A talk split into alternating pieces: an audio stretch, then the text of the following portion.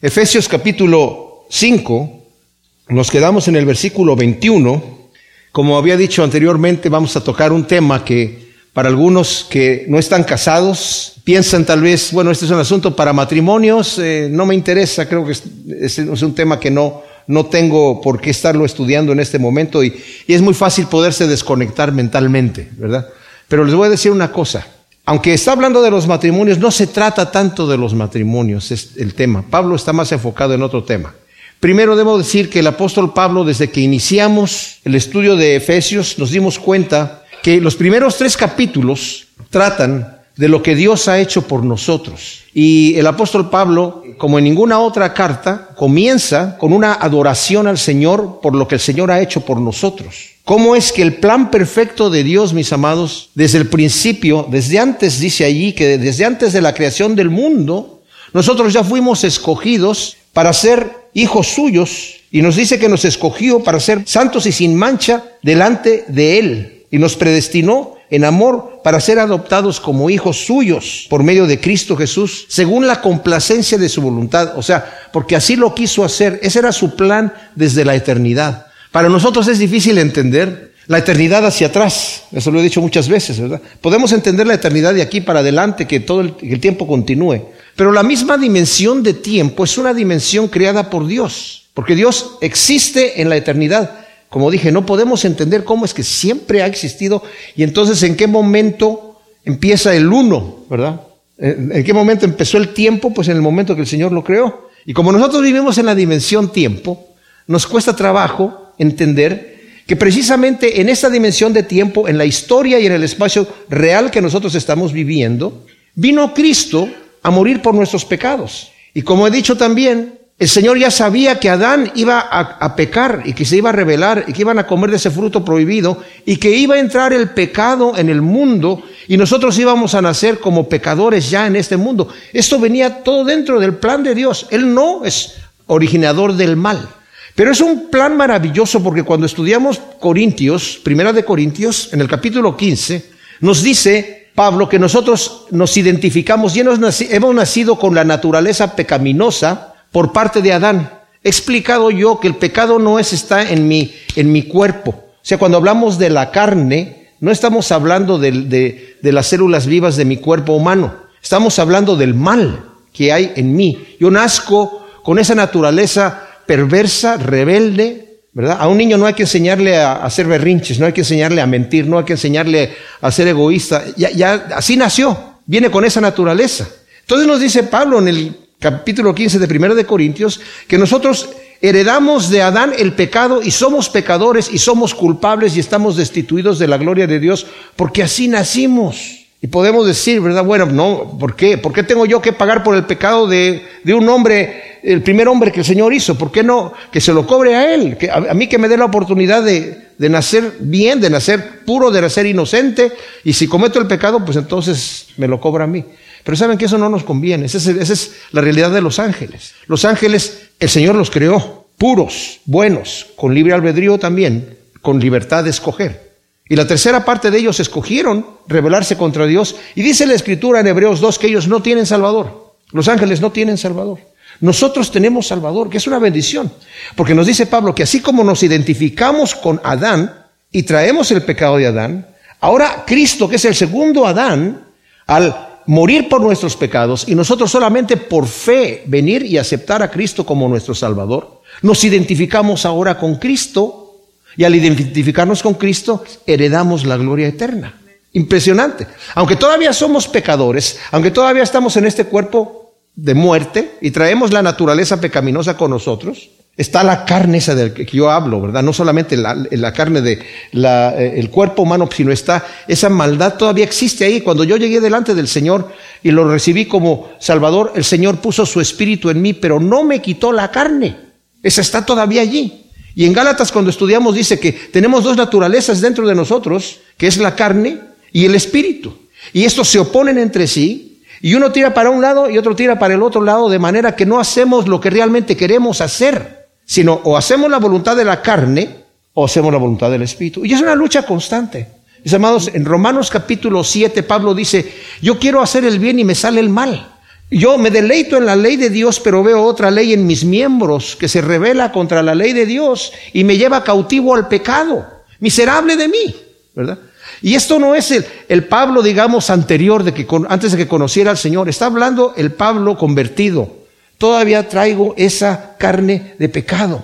Pero ahora el Espíritu de Dios que mora en mí me da la capacidad de ser libre de esa opresión que antes yo estaba sujeto, esclavo a la carne, y me permite ahora vivir de acuerdo a la voluntad de Dios. Lo que quiero yo que veamos es que el Señor hizo todo esto, el Señor nos murió por nosotros, el Señor nos apartó. Todo lo que Dios hizo está desde el capítulo 1 al capítulo final del capítulo 3 de Efesios. Tenemos herencia, tenemos promesas, tenemos la garantía de nuestra salvación en Cristo Jesús. Pero del capítulo 4 en adelante nos dice Pablo que ahora por cuanto tenemos el Espíritu de Dios necesitamos operar de acuerdo al estatus que tenemos. ¿Cuál es nuestro estatus? Somos hijos de Dios. Y por cuanto somos hijos de Dios, debemos de vivir a la altura. Antes éramos hijos del diablo, antes éramos eh, esclavos del diablo, estábamos sujetos al pecado. Ahora Cristo nos ha liberado. Y no es prudente, ni siquiera es una realidad en mi vida, que yo diga que he muerto al pecado,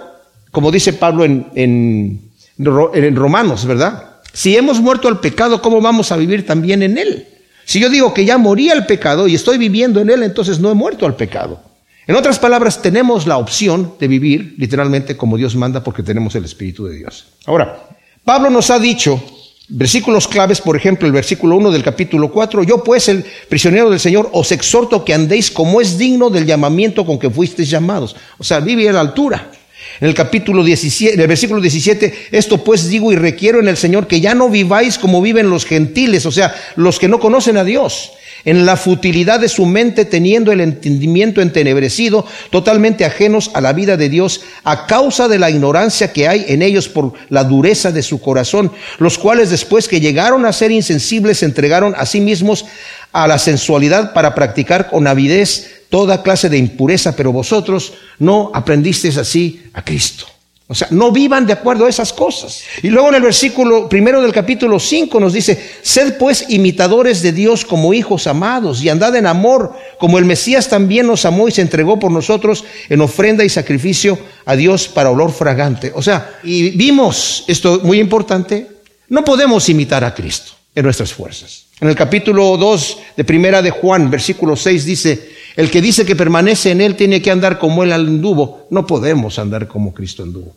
No, no en nuestras fuerzas, pero el Espíritu Santo que mora en nosotros, que es Dios mismo en todo su poder, nos permite vivir imitando a Dios, nos permite vivir y andar como Cristo anduvo. Tenemos esa capacidad, mis amados. Yo me quiero enfocar ahora, vamos a leer el versículo 21, que es un puente. La vez pasada lo terminamos dentro de la sección anterior, en donde está diciendo en el versículo 18, no os embriaguéis con vino en el cual hay desenfreno, antes bien sean llenos del Espíritu Santo. O sea, sean llenos del Espíritu Santo. ¿Y cuáles son los frutos de eso? Hablando entre vosotros con salmos, himnos y cánticos espirituales, cantando y entonando salmos de todo corazón al Señor, dando siempre gracias por todas las cosas al Dios y Padre en el nombre de nuestro Señor Jesús, el Mesías. Y luego en el versículo 21, el verbo está mal traducido aquí porque es sometiéndonos unos a otros en el temor del Mesías. Por eso aparece ahora como en la siguiente sección cuando va a hablar acerca de los esposos.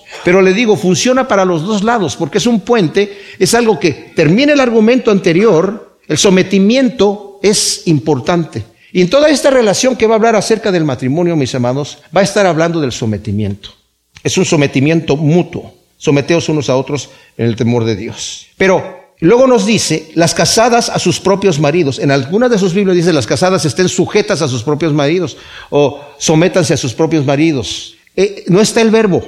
En el original no está el verbo, pero viene del, del anterior. Sometiéndonos unos a otros en el temor de Dios. Las casadas a sus propios maridos. Porque el esposo es la cabeza de la esposa como también el Mesías cabeza de la iglesia, el mismo que es salvador del cuerpo. Por tanto, como la iglesia está sometida al Mesías, así también las casadas a sus maridos en todo. Los esposos, amad a las esposas así como el Mesías Amó a la iglesia y se entregó a sí mismo por ella para santificarla, habiéndola purificado en el lavamiento del agua con la palabra, a fin de presentar la iglesia para sí mismo gloriosa, sin que tenga mancha ni arruga ni cosa semejante, sino que sea santa y sin mancha. Así los esposos deben amar a sus propias esposas como a sus propios cuerpos. El que ama a su esposa se ama a sí mismo. Porque ninguno aborreció jamás su propio cuerpo, al contrario, lo sustenta y lo cuida como también el Mesías a la iglesia, porque somos miembros de su cuerpo. Por esto dejará el hombre a su padre y a su madre y se unirá a su mujer y los dos vendrán a ser una sola carne. Grande es este misterio, pero yo digo esto respecto al Mesías y a la iglesia. Por lo demás, vosotros también cada uno en particular ame a su propia esposa y de la misma manera que a sí mismo y que la esposa respete a su esposo. Ahora, cuando leemos la escritura, mis amados, siempre que el Señor hablaba, y en el caso de Pablo aquí también, cuando leemos ya el versículo 31, Pablo se, remonta a Génesis. Por, por esto dejará el hombre a su padre y a su madre y se unirá a la mujer y vendrán a ser una sola carne. Cuando leemos nosotros en Génesis, si quieren, vamos a darle la vueltecita allí, bueno, la vueltezota porque está al principio de la Biblia, en el capítulo 2, cuando el Señor está preparando a, Adán para darle a su esposa, ¿verdad? Dice en, en el versículo 18, dijo Yahvé Elohim, no es bueno que el hombre esté solo, le haré ayuda semejante a él, porque Yahvé Elohim había formado de la tierra toda bestia del campo y toda ave de los cielos, y los había llevado al hombre para que viera cómo los había de llamar. Y así como el hombre llamó a cada ser viviente, ese es su nombre. Y el hombre Puso nombres a todos los animales, a las aves de los cielos, a toda bestia del campo, mas para el hombre no se halló una ayuda semejante a él. Entonces, Yahvé Elohim hizo caer al hombre en un profundo adormecimiento y se durmió. Luego tomó una de sus costillas y cerró la carne en su lugar. Y de la costilla que Yahvé Elohim había tomado del hombre, hizo una mujer y la llevó al hombre. Y el hombre exclamó, en verdad este es hueso de mis huesos, carne de mi carne. Por eso será llamada varona porque del varón fue tomada, por eso abandonará el hombre a su padre y a su madre y se unirá a su mujer y serán una sola carne. O sea, el matrimonio es una institución, mis amados, fíjense bien, no humana, es una institución divina, el matrimonio. Y el matrimonio es una institución formada por Dios entre un hombre y una mujer. Hoy en día eso es políticamente incorrecto hablar. Pero les digo una cosa que tiene la palabra de Dios que me encanta, que es sencilla y es políticamente incorrecta. Y eso vuela en la cara de toda la gente, ¿verdad? Que en este momento la sociedad como está, está podrida por, por, estas situaciones. Mis amados, lo que yo quiero hablarles de hoy, porque el mensaje va a ser corto, es, es esto.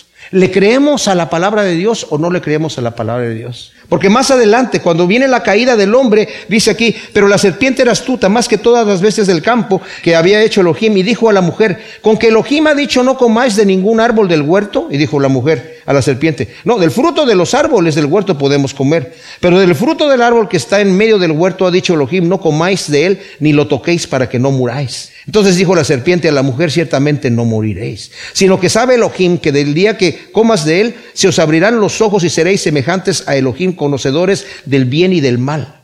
Así vio la mujer que el árbol era bueno para comer y que era agradable a los ojos y que era árbol deseado para alcanzar conocimiento y tomó de su fruto y comió y dio también a su marido que estaba con ella y él comió. Entonces se les abrieron los ojos y ambos se dieron cuenta que estaban desnudos y cosieron follaje de higuera y se hicieron ceñidores para sí mismos. Y oyeron el sonido de Yahvé Elohim paseando por el huerto a la brisa del día y se escondió el hombre y su mujer de la presencia de Yahvé Elohim entre los árboles del huerto. Pero Yahvé Elohim llamó al hombre y le dijo, ¿dónde estás? Y contestó, he oído tu sonido en el huerto y he tenido miedo porque estoy desnudo y me he escondido.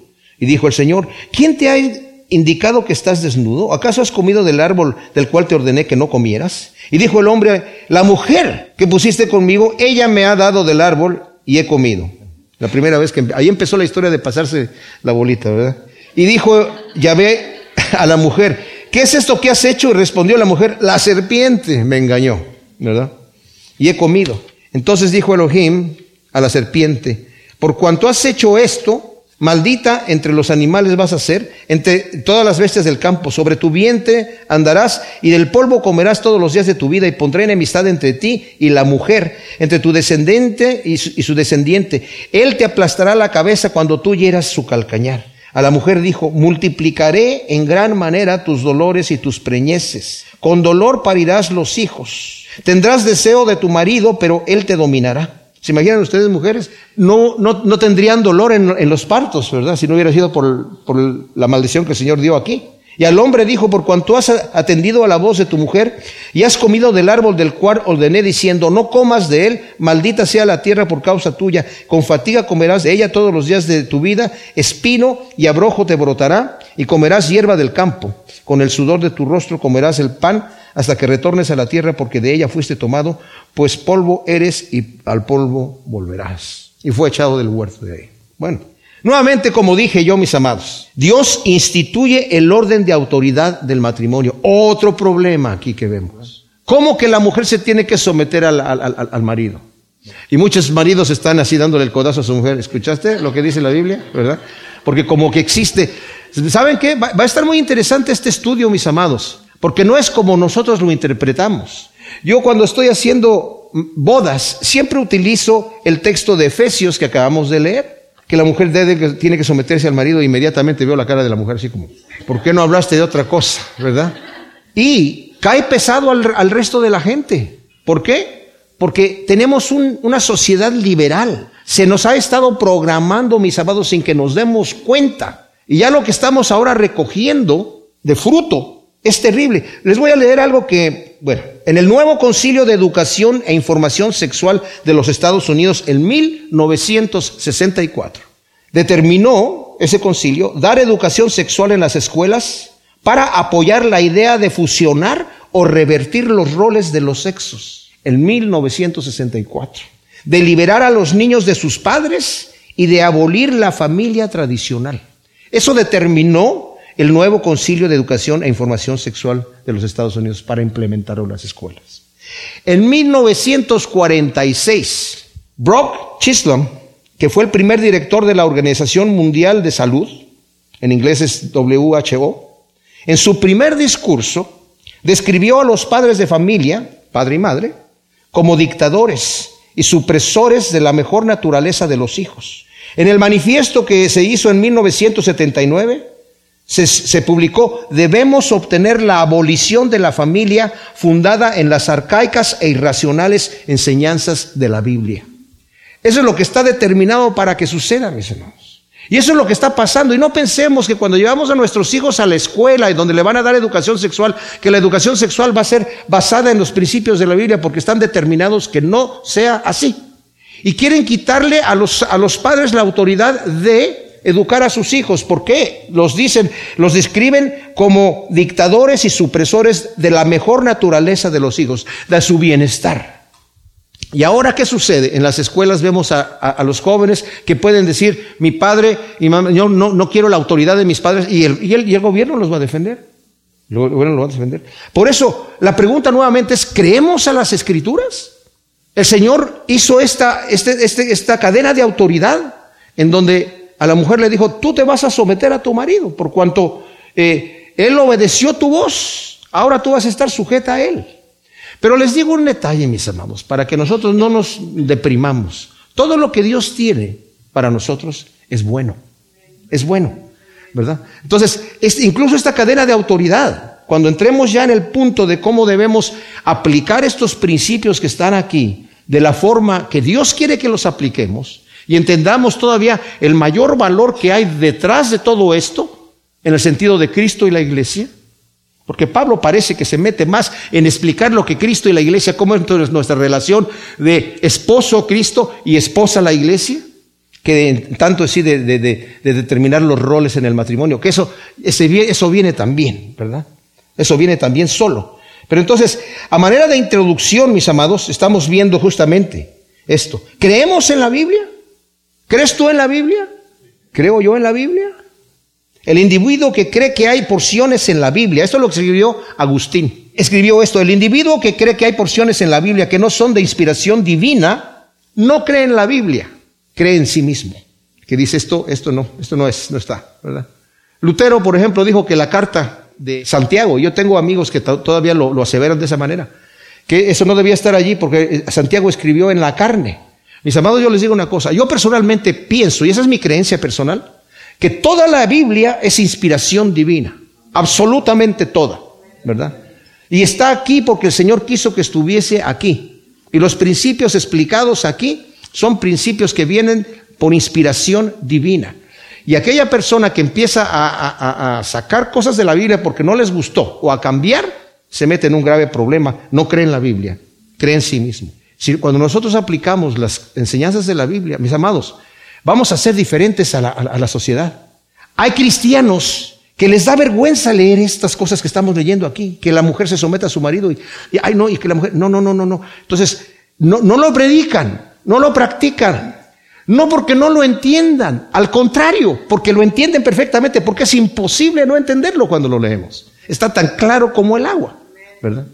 Cuando vemos anteriormente que nos está diciendo que debemos someternos los unos a los otros, nos va a hablar de que las mujeres eh, deben estar sometidas a sus maridos, pero dice que debe ser el sometimiento mutuo. También los hijos tienen que estar sometidos a los padres. Y también los, los empleados o los siervos tienen que estar sometidos a sus amos. Pero también nos ha dicho también en uh, Hebreos 13, 17 que la iglesia debe estar sometida a sus líderes, ¿verdad? Sus pastores. Y en Romanos 13 del 1 al 7, Tito 3, 1 y Primera de Pedro 2 del 13 al 17, que nosotros debemos estar sometidos a nuestros gobernantes. Pero les digo un detalle, mis amados. Estos sometimientos son reales. Y debemos someternos los unos a los otros. Pero, pero, debemos de tener cuidado, ¿verdad? Que debe de ser en el Señor. El sometimiento, como dije, es en el Señor que en lugar de degradar, incrementa. La mujer cuando se someta a su marido, en, lugar de que se degrade, incrementa su dignidad. El niño también y el empleado también. El principio bíblico de sumisión y la institución del matrimonio ordenado por Dios son vistos hoy en día, como dije, políticamente incorrectos y anticuados, por lo que volvemos a preguntar. ¿Creemos en la Biblia? ¿Creemos en la palabra de Dios? Dios, el creador de todo lo que existe, incluyendo la humanidad, no se ha dejado sin testimonio, dice Hebreos 1 del 1 al 2. Y en su palabra, la Biblia nos narra cómo empezó todo, cómo es y cómo va a terminar. Además de mostrarnos el maravilloso plan de redención que requiere arrepentimiento, obediencia y sometimiento a Él, a las autoridades establecidas por Él, en el temor de Cristo o en el temor de Dios, como nos dice aquí, o en el Señor, o así como Cristo, etcétera. Todas estas cosas nos las estamos, viendo aquí en, en el capítulo 5 y capítulo 6 de Efesios, ¿verdad? Pablo aquí trata tres tipos de relaciones esposos y esposas, como dije, padres e hijos, amos y siervos, y en los tres casos habla de la necesidad de sumisión de las esposas, hijos y siervos a sus respectivas parejas, con la responsabilidad de los esposos, padres y amos de tratar con amor y respeto a quienes están bajo su autoridad. Anteriormente, Pablo ha explicado que en Cristo no hay distinción de raza, de rango, de clase, de cultura, de sexo o de edad, porque todos están hechos a imagen de Dios. Pero igualdad en valor no es identidad de funciones. Lutero escribió lo siguiente. He dicho muchas veces que debemos distinguir claramente entre estos dos, el oficio y la persona. El hombre que se llama Hans o Martin es un nombre muy diferente al que llaman elector, doctor o predicador. Aquí tenemos dos personas diferentes en un mismo hombre. Uno es aquel que hemos sido criados y hemos nacido, y de acuerdo con el cual todos somos iguales, varón o mujer, niño o joven o anciano. Pero una vez que hemos nacido, Dios nos adorna y nos viste como otra persona. A usted lo hace hijo, a mi padre, a uno patrón, a otro siervo, a uno príncipe, a otro ciudadano. ¿Qué quiero decir con esto? Que delante de Dios todos somos iguales, pero tenemos diferentes funciones y el Señor ha establecido un orden en la familia, mis amados. Y ha puesto al padre de familia como cabeza de su familia, pero también como cabeza de su matrimonio. Y voy a concluir con esto porque dije que el mensaje era corto. Una iglesia, mis amados, que tiene matrimonios en choque, se muere, se muere. Porque el matrimonio es el, el núcleo de la sociedad, mis amados. Y el hombre tiene que tomar su rol de líder, de sacerdote espiritual en su iglesia. Es responsable, y lo vamos a ver cuando lleguemos a lo de los hombres, de la temperatura espiritual de su hogar. Y Dios lo va a llamar a cuentas por eso. La mujer también es responsable del sometimiento a su marido, pero como lo vamos a ver, todo esto es en amor y es de una manera, de una bendición tremenda. Gracias Señor, te damos por tu palabra, creemos en ella, Señor. Y queremos abrir nuestros corazones para que tú nos hables, Señor. Y realmente enciendas ese fuego de querer hacer tu perfecta voluntad. Nosotros estamos sometidos a ti, Señor Jesús, porque tú nos has demostrado un amor que no podemos ni siquiera expresar, Señor. Y es un gozo, es un placer. Señor, ayúdanos a aprender de ti para vivir vidas que te honren en todos los aspectos en el nombre de Cristo Jesús. Amén.